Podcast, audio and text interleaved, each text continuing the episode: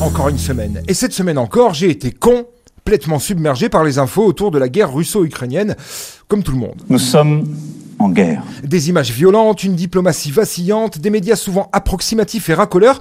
Eh, C'est vrai quand même que la guerre, c'est de la grosse merde à tous les niveaux. Ce qui me chagrine dans tout ça, et je le disais déjà la semaine dernière, c'est toute cette solidarité malsaine autour de l'Ukraine. Alors, ne me faites pas dire ce que je ne dis pas, hein. C'est bien d'être solidaire et de vouloir aider son prochain. Par contre, avoir détourné et continuer de détourner le regard sur les causes ouïghours, kurdes, syriennes, birmanes et j'en passe, et venir s'acheter une bonne conscience là, avec l'Ukraine, ça me débecte un petit peu. Excusez-moi.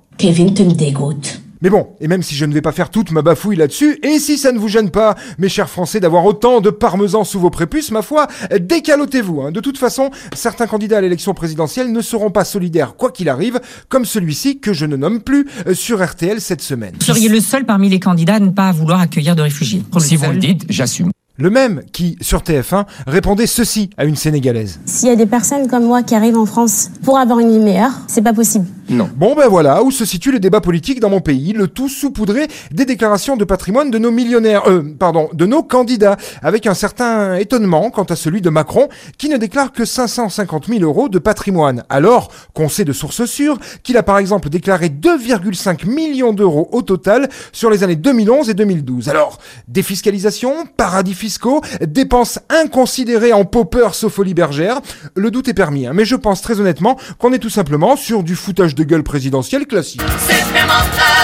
Alors bon, tous ces candidats avec leur patrimoine de bourgeois, ce Bruno Le Maire qui nous demande de faire un effort sur nos consommations d'énergie pour qu'on puisse mieux se faire enculer par les prix du gaz de schiste made in USA, le tout dans un total mépris de l'environnement et au nez et à la barbe des rapports du GIEC, ce président ubuesque qui veut qu'on bosse jusqu'à 65 ans, âge auquel un pauvre sur trois est déjà mort, bah j'ai juste envie de leur dire d'aller se faire frire le cul, mais bien sur une plancha à fond et sans matière grasse. Petit 3, allez vous faire cuire le cul. Plus rien ne les arrête, ils n'ont plus honte de rien, et pendant ce temps-là, nos enfants twerkent dans les églises ou inhalent du protoxyde d'azote pour échapper à cette folie libérale que plus personne ne peut justifier ou comprendre, mais que l'on cautionne aveuglément. C'est un mot magique, tu, tu dis ça à un banquier, il, il t'ouvre le coffre et en plus il te lèche loose boob. Bon, je devrais pas être vulgaire, c'est le carême.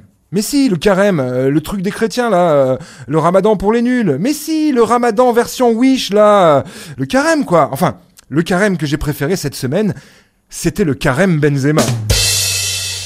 Et puis aussi mardi, c'était le 8 mars, journée internationale des droits des femmes. Et on en a fait une fête, comme le 26 août, journée mondiale du chien, les deux sur un pied d'égalité.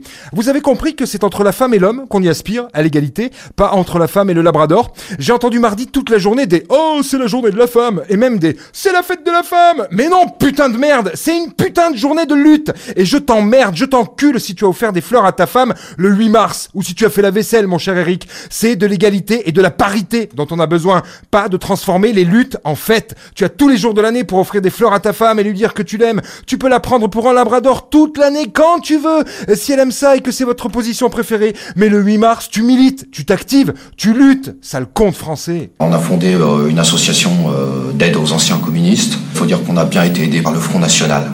Bon allez, je vous laisse, je vais faire du gringue à Pécresse parce que depuis que j'ai vu son patrimoine, je la trouve beaucoup plus attirante. hein. Bonne bourre mes petits cons, testataires de la futilité. Mais c'est quand que tu vas te calmer un peu toi Mais d'où je me calme Va te faire cuire le cul toi C'était la semaine de Vinceau. Il n'a encore pas fait grand chose. Hein.